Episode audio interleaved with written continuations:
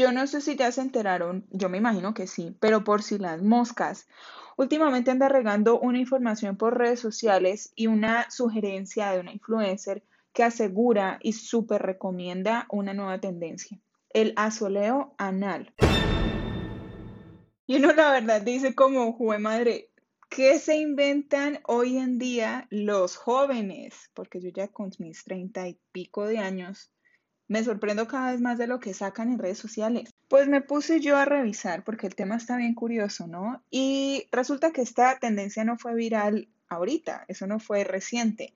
Lo hicieron muy viral en el 2019 aproximadamente, cuando empezaron a, divulgar fotos o videos en TikTok donde recomendaban poner el ano al sol para aumentar la energía. Ahora en los últimos meses esta tendencia se volvió otra vez viral porque una influencer española empezó a mostrar fotos de su pose frente al sol. Y pues la verdad ha causado bastante conmoción, ha causado bastante intriga y he visto cómo gente ha llegado a recomendar también esta tendencia.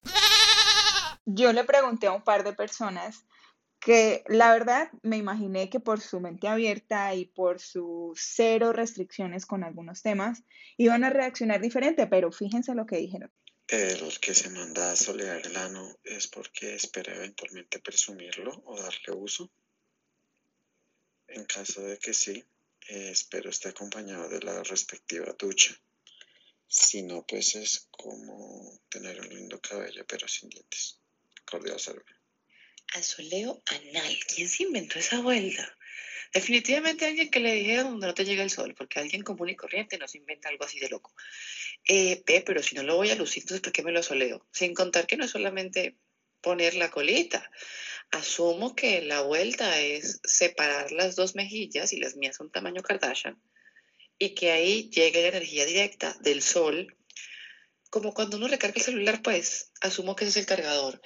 Eh, no, gracias. Yo vengo con baterías autorrecargables, entonces no me parece, no estoy de acuerdo, pero si no sale alguien diciendo que eso te hace perder peso, no, no lo voy a intentar. También me fui a preguntarle a mi dermatólogo porque aquí no estamos para estar rechazando las opiniones de los demás, ni más faltaba. Si algo les sirve, qué bien por ellos, pero quise recurrir a un profesional y que me diera un poquito más de apertura sobre el tema. No, la verdad es que sí es una moda que he visto, no es necesario hacerlo. La piel eh, es la que se encarga de absorber los rayos del sol, no las mucosas. Las mucosas, en este caso, ano, vagina, eh, la nariz por dentro y los labios no la absorben para metabolizarlo.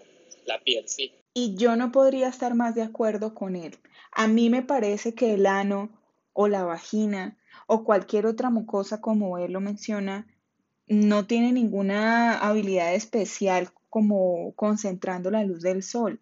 ¿Cómo va a absorber la vitamina D? O sea, no le veo sentido, para eso está toda la piel, ¿no? Ahora bien, si la exposición del ano al sol sea una práctica que personalmente cambie el ánimo del día, que cambie eh, la emoción, la vibra que uno está sintiendo durante esos momentos, pues que todo el mundo ponga el...